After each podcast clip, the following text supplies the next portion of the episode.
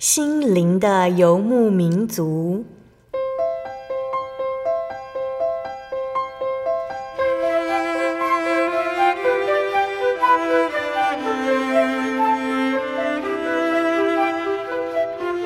在这个谁都不管谁的后现代社会里，每个人的心灵都是游牧民族。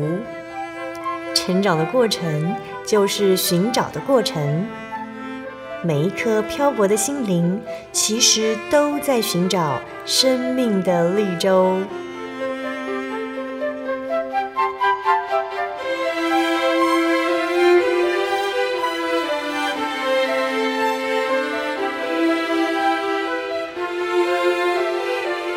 本节目由真耶稣教会台湾总会制作，欢迎收听。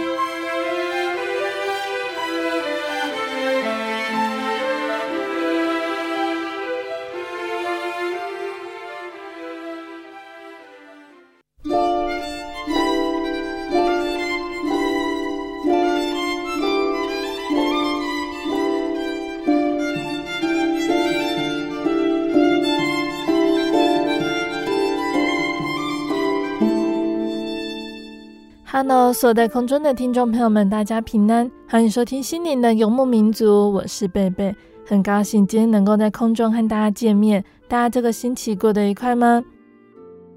在节目开始之前呢，贝贝想和听众朋友们分享一句圣经经节，是记载在圣经新约的歌罗西书三章十二节。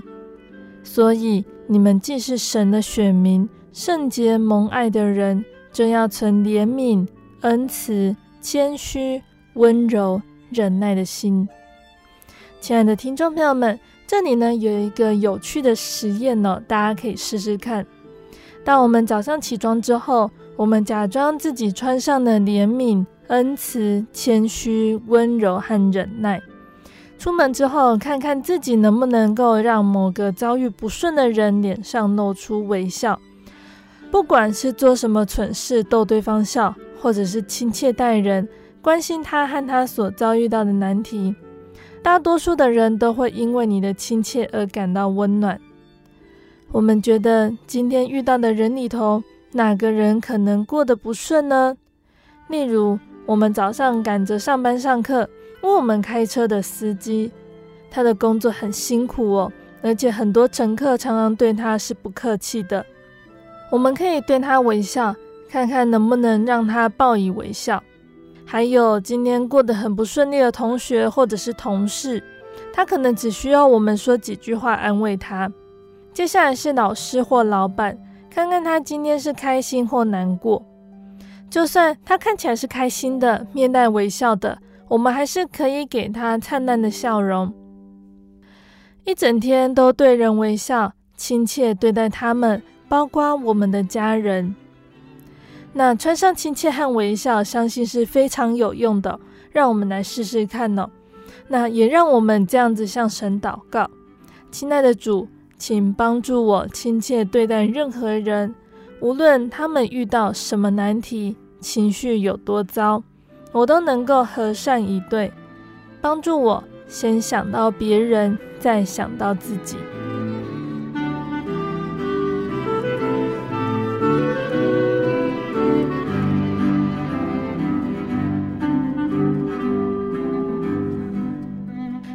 要播出的节目是第一千一百八十四集《小人物悲喜，死因幽谷，有主陪伴》。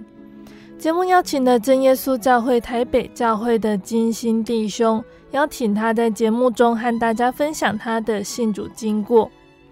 那金星弟兄他小时候曾经遇到了一次车祸，他的妈妈告诉他是主耶稣保护才没有受伤，只是那个时候年纪小。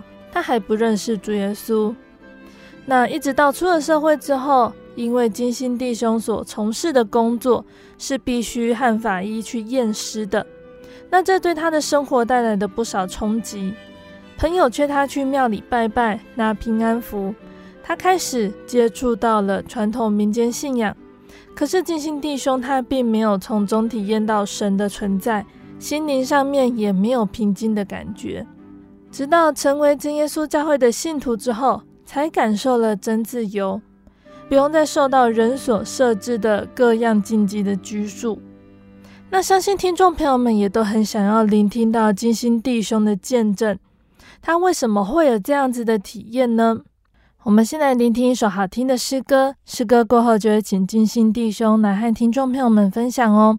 我们要聆听的诗歌是赞美诗的一百六十四首，《主恩够用》。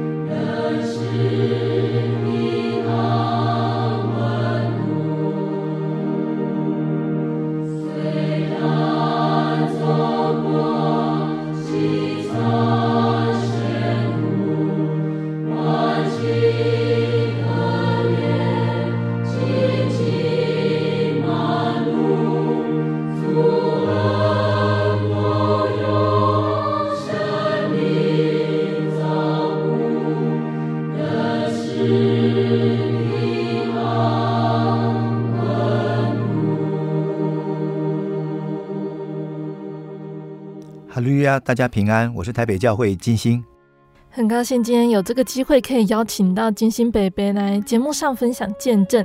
北北可以先跟我们分享你的原生家庭是什么样的信仰情况呢？我爸爸没有什么宗教信仰，但是我妈妈是从小从我小的时候，我记得她就是带我到基督教的教会去参加聚会，所以我妈妈她是信基督教。嗯哼，我记得我小的时候曾经跟我妈妈去过。基督教的教会去参加礼拜，这个教会的位置是在台北市的罗斯福路上，呃，应该不是真耶稣教会。不过尽管如此，还是蒙神的保守与看顾。因为我记得有一次做完礼拜的第二天礼拜一，跟我妈妈去这个上学，结果走到半路上，刚好碰到一一辆大客车失控，嗯，撞到一个电线杆，那个挡风玻璃就就全部的粉碎，那个玻璃就四处飞溅。嗯、那因为我们走的位置离这个大客车撞电线杆的位置很接近，所以说当时有好几个玻璃片就从我头上这样飞过去，距我的头只有隔大概一两公分的距离。嗯，那没有被打中。当时我妈妈就跟我讲说，这都是主耶稣在保守看顾你。嗯，就是我小的时候印象非常深刻的，就是跟我妈妈去教会聚会以后，有蒙神保守看顾的一个例子。这样，嗯，那时候大概是多大了？我记得好像是小学大概二三年级的时候。嗯，那你持续跟你妈妈这样子，就是有去教会这样子多久的时间呢？好像一直到小学吧结束吧。后来到上中学，因为比较忙，嗯、就没有再就没有再去教会这样。那就是北北，你知道这件事情，可是你并没有特别想要追求这份信仰。因为后来就是因为都忙着学业，嗯，那么后来我们也家有搬家，就离这个当初去的罗斯福路这个教会就距离的更远。嗯，哎，搬到中山区去了，嗯，所以就就就没有再去过这个教会。那我因为上课忙的关系，也就没有再接触这个这个教会这个基督教的信仰。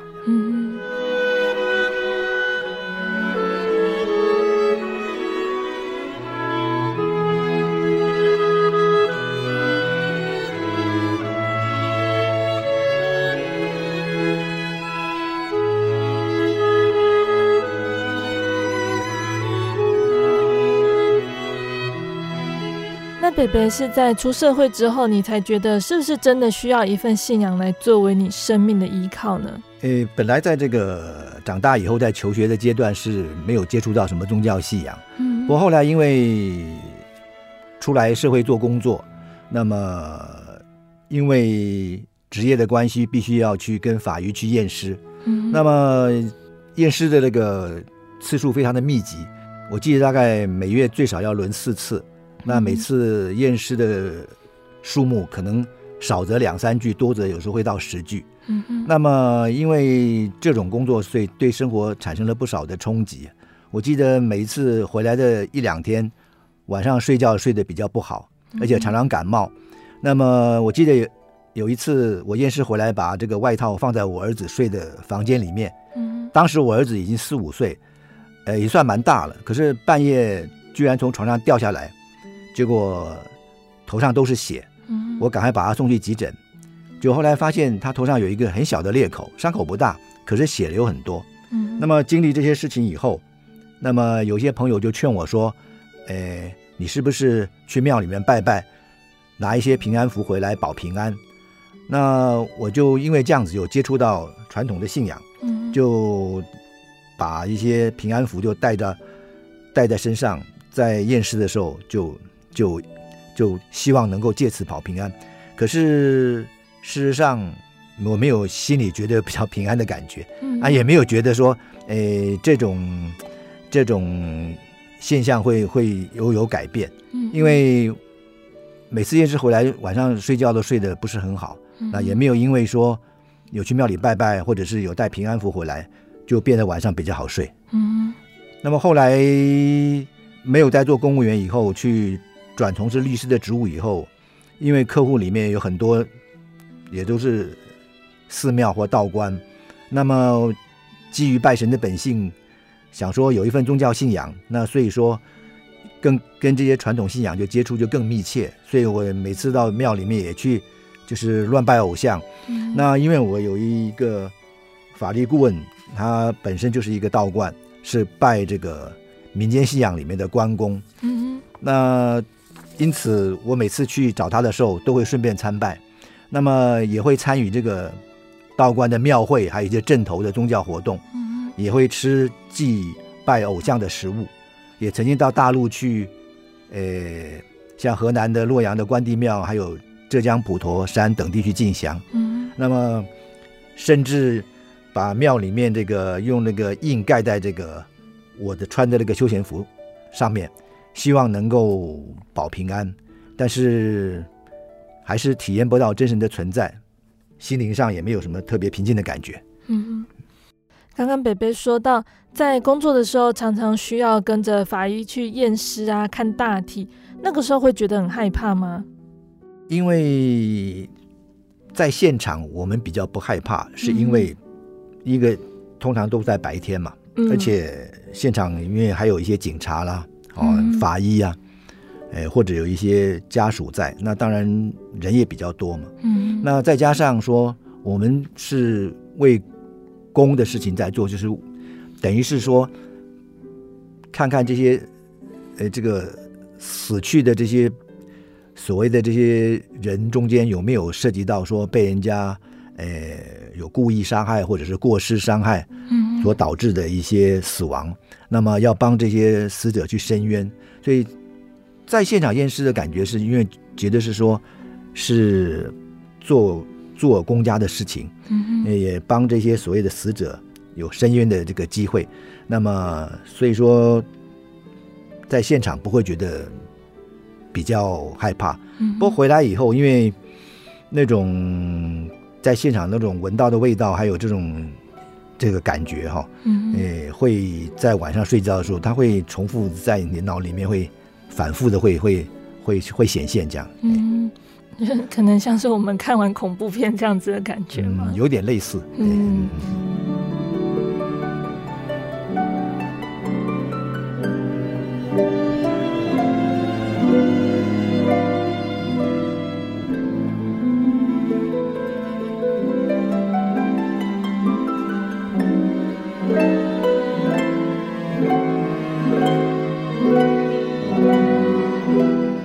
北北是在什么情况下会觉得好像真的没有很平安，找了很多传统信仰也都没有得到帮助，所以才会接触到真耶稣教会？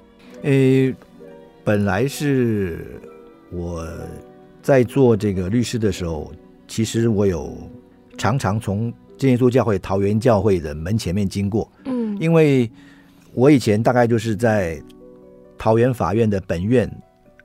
要到桃园法院的民事庭去执行我的这个职务的时候，那那条路的路边就刚好是我们真耶稣教会桃园教会的所在。嗯、那所以我常常从那个教会面前经过。那因为桃园教会它是玻璃门，嗯、所以说玻璃门的外面可以看到它里面放一些一些一些所谓的文文宣资料。嗯、我曾经也尝试说要把门推开来进去拿一些文献资料来。参考来看，可是因为那个时候不是白天的时候，都不是聚会的时间，嗯，所以没办法打开门，所以也就没有办法进去看到那些文宣。嗯，那一直到后来我太太到美国去以后，她是经过她的当时上班的同事的介绍，到了真耶稣教会的这个喜瑞都教会去去慕道，嗯，而接触到这份信仰。后来，他在这个，呃，美国的这个教会的姐妹跟弟兄的爱心的教导之下，他也开始从创世纪一一一章一章的来读圣经。然后呢，那么再加上当时我太太在美国要上班，那小孩子有时候放学回来。也没有办法说马上回家。那有一些弟兄就是非常有爱心，常常会把这些青少年接到他家里面去，也给他们简单让他们有个地方可以吃饭、做功课，同时也可以给他们讲一些简单的圣经的道理。所以说，我太太就是因为教会弟兄姐妹这样子的一个带领，所以她后来就慢慢的就觉得，哎，这份信仰是真的是可以可以相信的，她就她就持续走下去了。所以他后来，我记得他这个隔了大概两三年以后啊，就在美国的美国的教会那边受洗。嗯，哎，北北后来一家人有移民到美国。对，嗯，你太太在美国接触到真耶稣教会的信仰，那在那边她受到信徒热心的接待，他们的爱心对于你的信仰方面有什么影响？有有很大的影响。嗯，那因为本来哈，我太太。带我到这个真耶稣教会来的时候，诶，在台湾的话，就带我到台北教会去慕道。嗯，那么我当时在台北教会慕道的期间的时候，其实除了从美国来的杨子端他们姐妹我认识以外，其实我没有认识半个人。嗯，所以我那时候都是这个巧巧的来，巧巧的去。嗯、然后我大概都是在台北教会的七楼慕道。嗯、那刚开始的时候，我对这个信仰也是有点半信半疑啊。嗯，半信半疑。那所以说，我一开始也没有跪下来祷告，而就是坐在椅子上呢，就低头默祷。嗯，不过持续了很长一段时间以后，我就发现说，哎，那些在我旁边祷告那些那些弟兄，的确都是非常的态度非常的虔诚。那我也听过好几次的讲道，那么我发觉领会的人所讲的道理啊，的确都是按照圣经来讲，而且道理讲的非常的这个。等于是扎心呐、啊，就是非常的非常的让人能够领会。嗯、那所以说后来我也就慢慢有的时候会有抄一些笔记，写在一些纸条上，把一些经节有抄回去。嗯，然后在家里面也翻一些圣经来来这个来来参考，嗯，来比照这样子。因为我太太有有把她一本圣经啊比较旧的圣经拿给我，我在这个使用。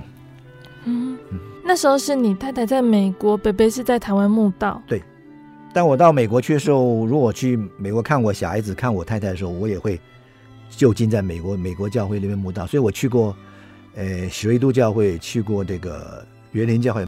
嗯，北北在墓道的时候，会觉得这份信仰真的有让你平安的感觉，觉得这份信仰是你想要追求的。有这个就平安的感觉方面来讲，就是。当时我自从学会了祷告的方式以后，嗯，我有时候晚上睡觉的时候，如果脑筋在想起以前那种，诶，验尸的一些一些一些画面在我脑筋里面闪过的时候，我大概都是会用哈利路亚赞美主耶稣的方式祷告。那么祷告大概很短的一段时间以后，我就发觉，哎，就可以比较安然安然的这个入睡。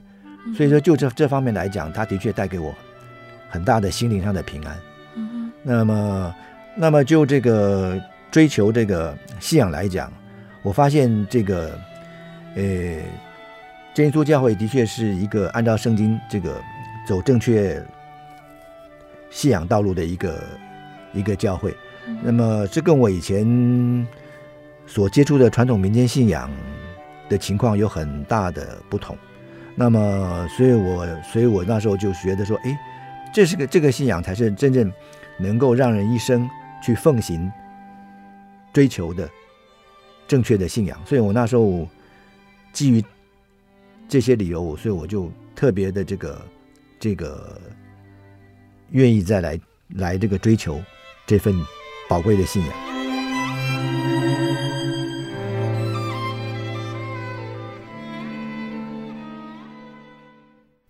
我对圣经的道理好有兴趣哦，可是又不知道怎么入门哎。你可以参加圣经函授课程啊！真的啊？那怎么报名？只要写下姓名、电话、地址，寄到台中邮政六十六支二十一号信箱，很快的，你就会收到第一课的课程了。赶快去寄吧。嗯。圣经函授课程能循序渐进地引导您更了解耶稣基督的福音。得到生命的滋润和来自信仰的力量。本课程完全免费，欢迎来信台中邮政六十六之二十一号信箱，请注明参加函授课程。愿神祝福您。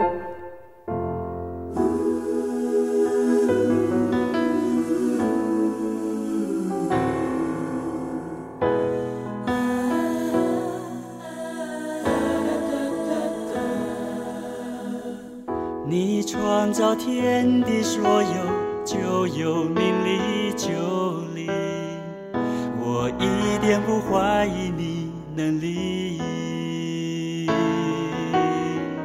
你拯救百姓红海当中不走干地，我一点不怀疑你能力。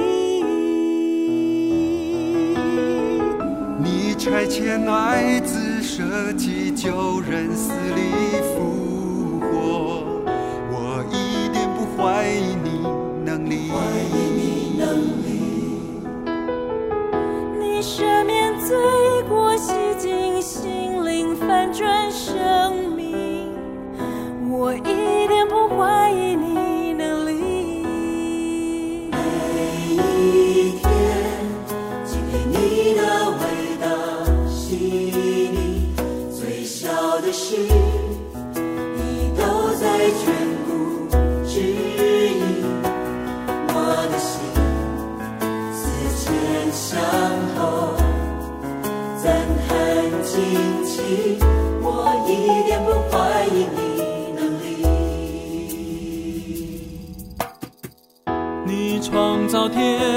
说有，就有命立就离，我一点不怀疑你能力。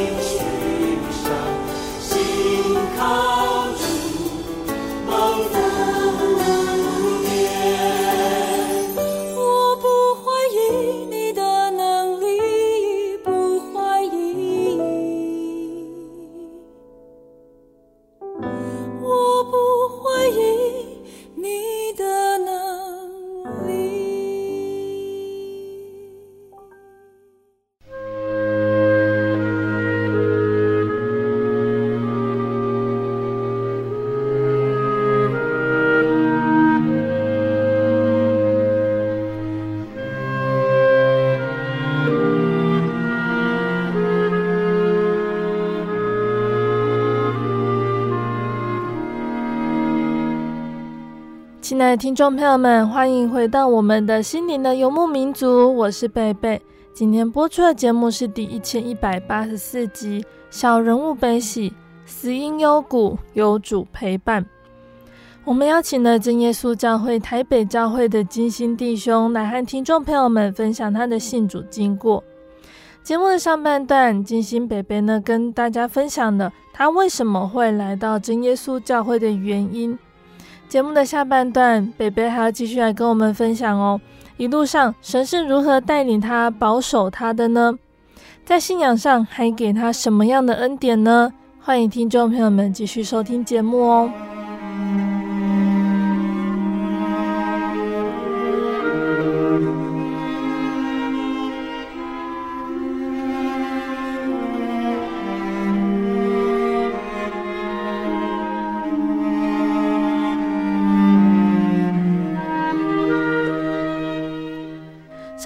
的最后呢，北北说到了你在接触到真耶稣教会之后，觉得这份信仰很好，但好像刚开始你的太太先接触到福音的时候呢，她很快就受洗了。可是北北，你觉得她好像太迷信了？嗯，其实那时候，因为他有受洗接触这份信仰以后，他当然就会就会希望说，我也能够跟他能够有同一份的这个这个信仰。嗯，所以当然，所以我以前留在家里面那些从庙里面请回来的这些符啊，还有我刚才讲过的，就是盖在衣服上面的那个。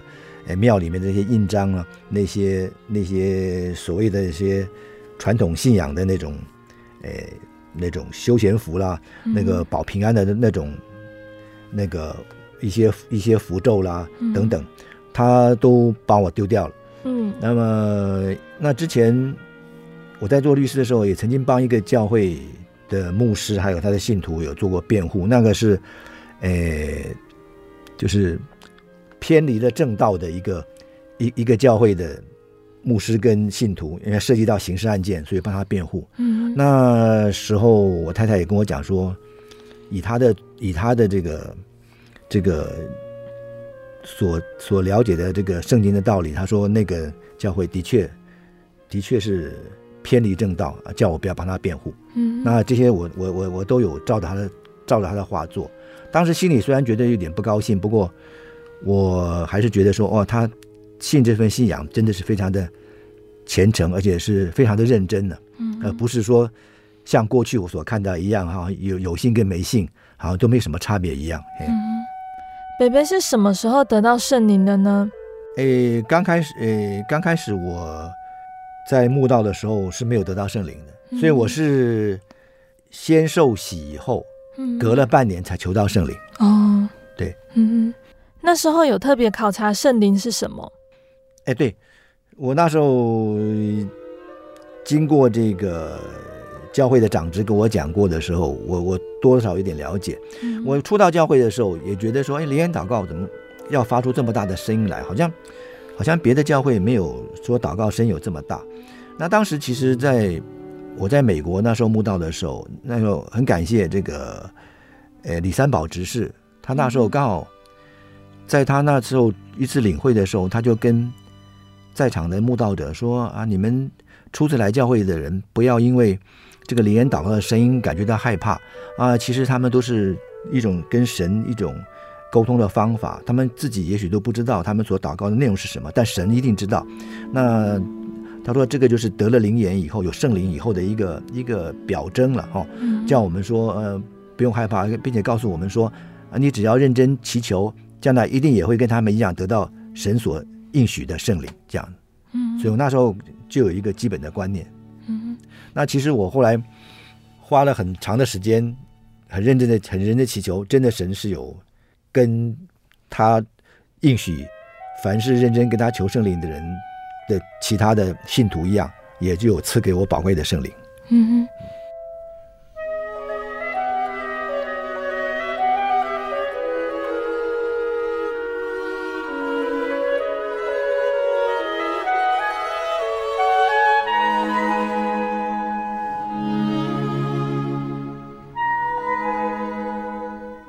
北北大概墓道了多久？决定要受洗？受洗的过程大概是怎么样呢？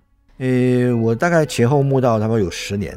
哦，那就是有经历几个事件呢，让我觉得说，哎，神真的是有在眷顾我们家，嗯、而且真的有赐给我们很多恩典。嗯，本来我是学法律的人嘛，你知道学法律的人比较讲求的是逻辑啦，嗯，还有就是证据嘛，嗯，那很难去。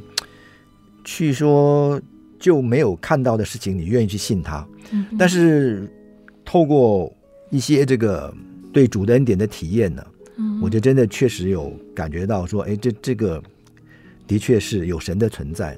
哦，嗯、那么像我儿子那时候在美国念研究所，那当时他的研究所二年级的时候要参加这个一个考试。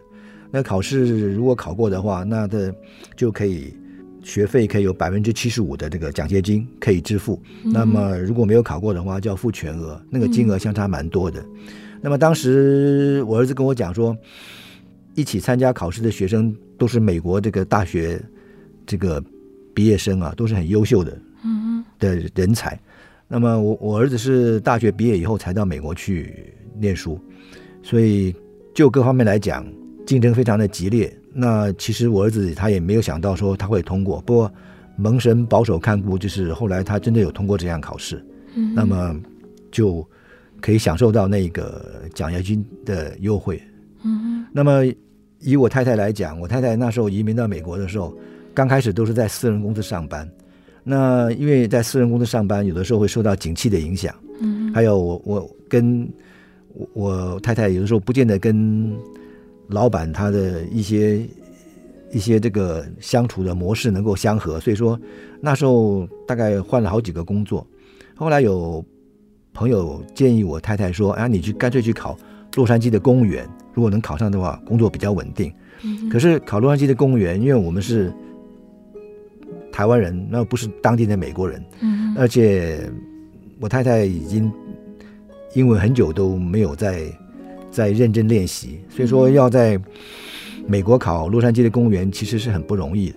那当时我太太其实没有抱很大的希望，不过她都是每天都有认真的祷告，求神能够能够带领。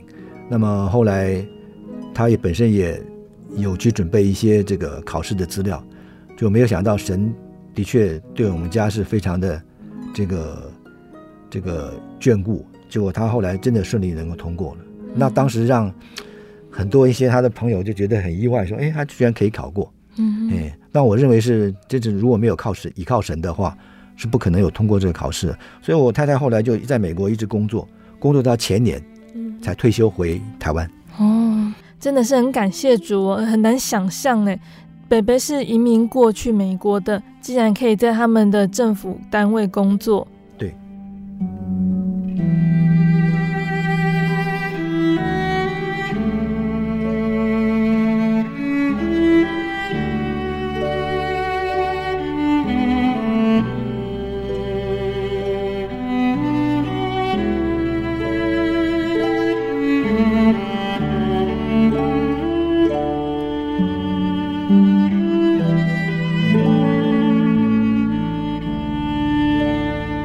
说还有给你和家人很多的恩典哦，一个是女儿生病蒙神医治，还有一个是神医治了北北你的膝盖。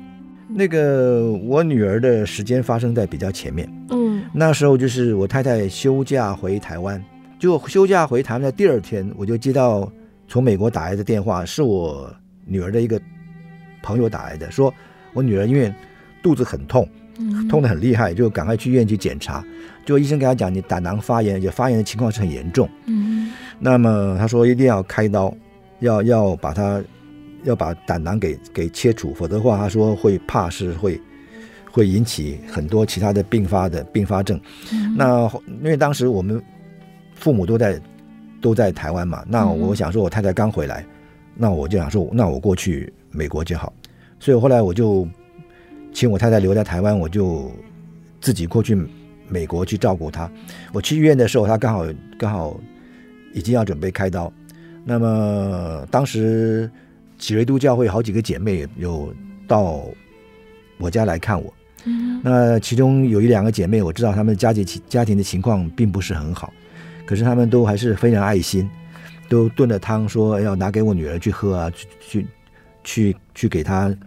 说去让他身体能够早一点能够康复。嗯，那么后来这个李三宝之是他们夫妻也有来家里看我们。嗯，那么所以我那时候的确因为我女儿这个生病的事件，有感受到这个教会不管是长职或者是姐妹的爱心。那我觉得说这个教会的确是非常非常的照顾这些所谓的呃。姐妹或者是慕道者，嗯、那我当时蛮受感动的，我就去跟李三宝执事说：“哎，我这个礼拜六我我会去学都教会参加聚会。”那李三宝执事跟我讲说：“你不必因为说我们来看你就非要来教会聚会不可。”他说：“他说我没有说要把说我来看你的这个事情当成是一个恩惠给你，说你一定要来换得你一个。”来教会聚会的这样子的一个承诺，他说你自己考虑清楚再来，哦，不必不必说盲从。那你如果真的愿意来就来。嗯，但是后来我就觉得说，哎，这个好像跟我所认知的一般一般外面的信仰有很大的差别。一般外面信仰是巴不得你赶快来，就是把他的一些所施的恩惠跟他的一些对象能不能来来拉拉进来，他这个教会的情况常常是绑在一起。嗯、那反而真耶稣教会是不会这样做。嗯，但我更认为说，这个是一个真正是走正确信仰的一个道路的教会。嗯、那么后来。就在我这个受洗前大概两年以前吧，因为我平常喜欢爬山呐、啊，那我爬山其实都准备的蛮周全的，不管是我一个人去，或者是跟登山队一起去。那我除了详细研究资料以外，那我会带齐很多应该要带的东西，所以说爬山历来都还算是顺利，那么这个也都没有遭逢到什么样很大的危险。嗯，不过有一百零二年左右，我记得我有一次爬山回来，左膝盖很痛，嗯，很痛。结果我去看医生，医生就跟我讲说，你的膝盖有些退化了，那以后不要蹲，不要跪，也不要再爬山。那你知道来教会，那我们一定要跪下来祷告。嗯，那我才刚愿意跪下来祷告没有多久，没想到左膝盖就就就这么痛，所以我那时候。变成只有办法单膝祷告，只能跪右膝，不能跪左膝。嗯，所以后来就我就跟主耶稣祷告祈求说，说我以前我不太愿意跪拜你的时候，我膝盖是好的。那现在我愿意虚心的向您跪拜的时候，没有想到我的左膝却那么痛，现在跪不下来。我的求主耶稣能够医治到我的左膝盖，让我能继续跪下来向您祷告。嗯，那哎，结果。那天在聚会的时候，我记得是唱诗四百首，我愿意，我深愿深愿更像耶稣这条诗歌的时候，就唱到里面的这个诗歌的这个内容的时候，就一直掉眼泪，掉眼泪。然后当时我记得旁边的一个年轻人还在看我，还觉得我是不是出了什么事情，就。我就一直一直一直掉眼泪，一直掉掉眼泪，到后来诗歌唱完的时候为止。这是我以前参加这个聚会从来没有碰过的现象。嗯，那经经历过这次以后，我的左膝盖真的是慢慢就真的神有听聆听我的祷告，真的就就慢慢的就恢复了。然后后来不但可以跪很久，去爬山也不会再痛。嗯，我我个人事后在想，应该是神要借着这个事情，让我懂得更加的谦虚，然后让我知道懂得说，确实有神的存在，然后引领我来认识他，能够能够相信他。那所以说，经过这个事件以后，我就变成。更认真的起来慕道，嗯，对。那不但以前我只有我以前只有上午来参加，结果后来变成我下午也来，嗯，然后变成整个安息日我都有都有完整的参加，而且每个礼拜几乎都尽量能够把其他的事情都排除掉，然后来参加聚会。连我那时候最喜欢的爬山，本来是安排在礼拜六，我特别都把它移到礼拜天去了，嗯，就是把为为了要把安息日礼拜六完完整的给。空下来。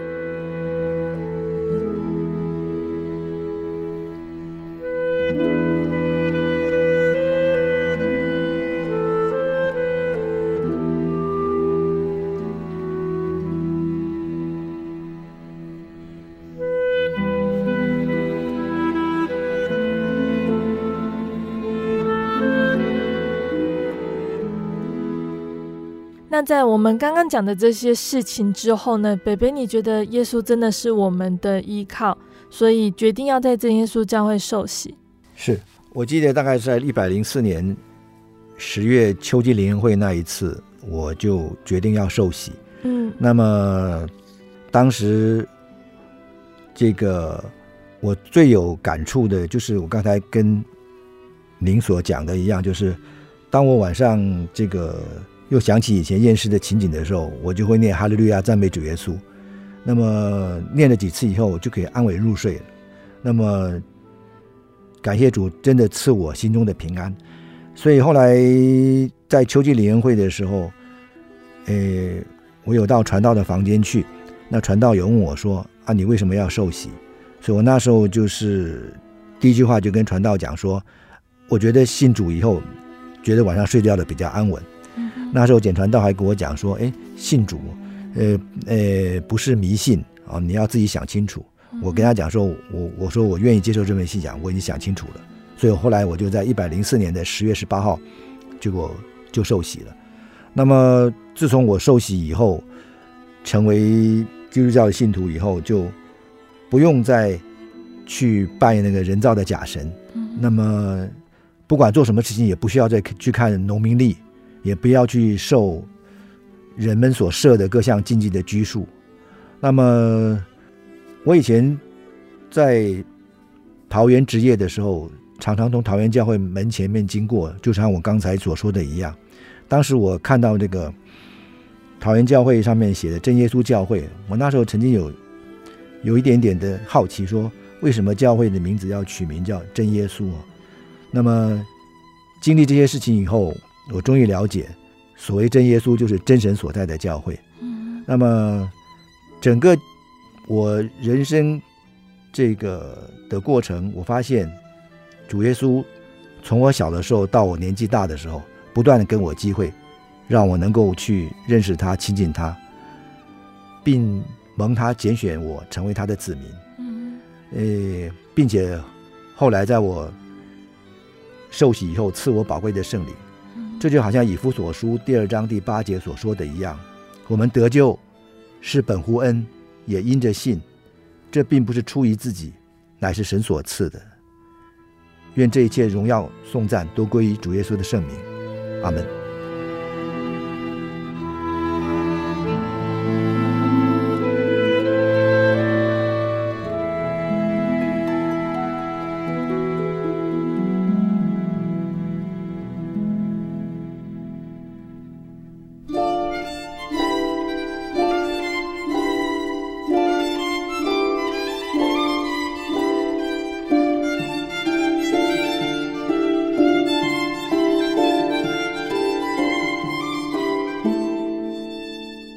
听众朋友们，金星北北的见证就分享到这里喽。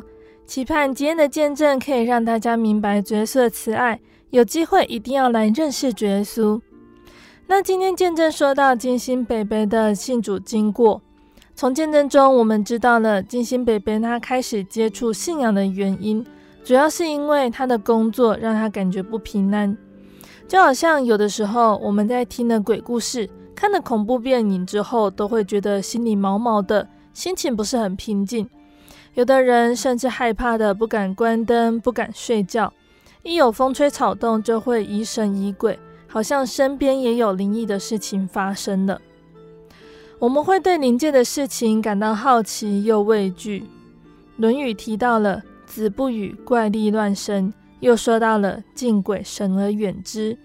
这表明了孔子他无法弄清楚鬼神的事情，但是顺着本性又觉得人需要敬神。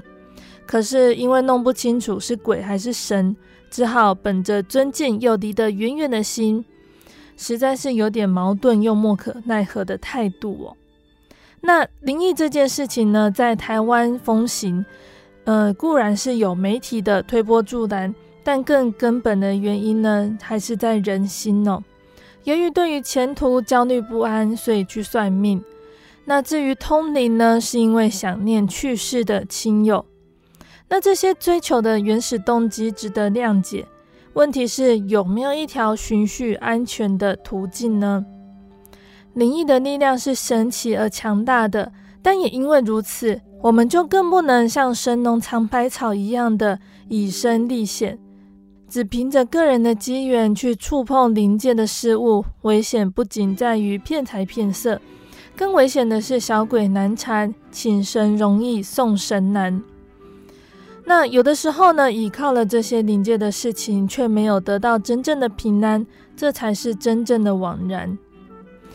圣经上，耶稣说：“我留下平安给你们，我将我的平安赐给你们，我所赐的。”不像世人所赐的，你们心里不要忧愁，也不要胆怯。”表明了耶稣他充分了解我们的心情，知道我们期待平安，也怕失去平安。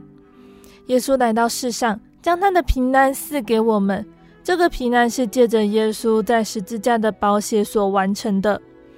一方面，我们的罪得到赦免，成为圣洁，可以与神和好，能够与神亲近；另外一方面，我们不再做外人和客旅，是与圣徒同国，是神家里的人，可以与人和好，能够与人亲近。所以，神借着耶稣基督传和平的福音。使我们这从前远离神的人，如今却在基督耶稣里，靠着他的血，已经得以亲近神，有基督的平安在我们心里做主。那我们就可以知道，神他是平安的源头，平安是从神那里来的，所以要得到神的赏赐，才能够平安。我们要怎么做，才可以经历到神的平安呢？神是圣洁的。而人是有罪的，我们的罪孽使我们与神隔绝，我们的罪恶使他掩面不听我们。那我们刚刚也说到了，因为有了耶稣基督的宝血，使我们的罪得蒙赦免，可以与神和好，也能与人和睦。所以神的平安是由耶稣促成的，神借着他传平安的福音。所以，我们要相信耶稣，就能够经历神所赐的平安。所以，我们也期盼所有的听众朋友们都能够来到真耶稣教会，找到真神，成为我们内心平安的力量。最后呢，贝贝要来和听众朋友们分享一首好听的诗歌。这首诗歌是赞美诗的四百首，我深愿更像耶稣。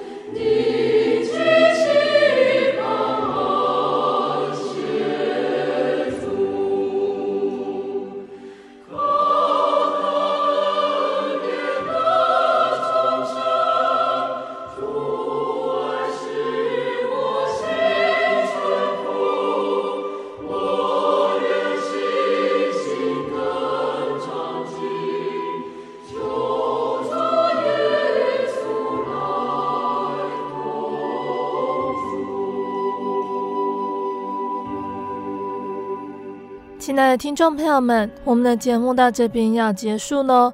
如果你喜欢今天的节目，欢迎来信索取节目 CD。如果你想要更了解真耶稣教会和圣经道理，欢迎来信索取圣经函授课程。来信都请寄到台中邮政六十六至二十一号信箱，台中邮政六十六至二十一号信箱，或是传真零四二二四三六九六八零四二二四三六九六八。谢谢你收听今天的节目，我是贝贝，我们下个星期再见喽。我的心是一只鸟，飞行介于黄昏与破晓，阳光下。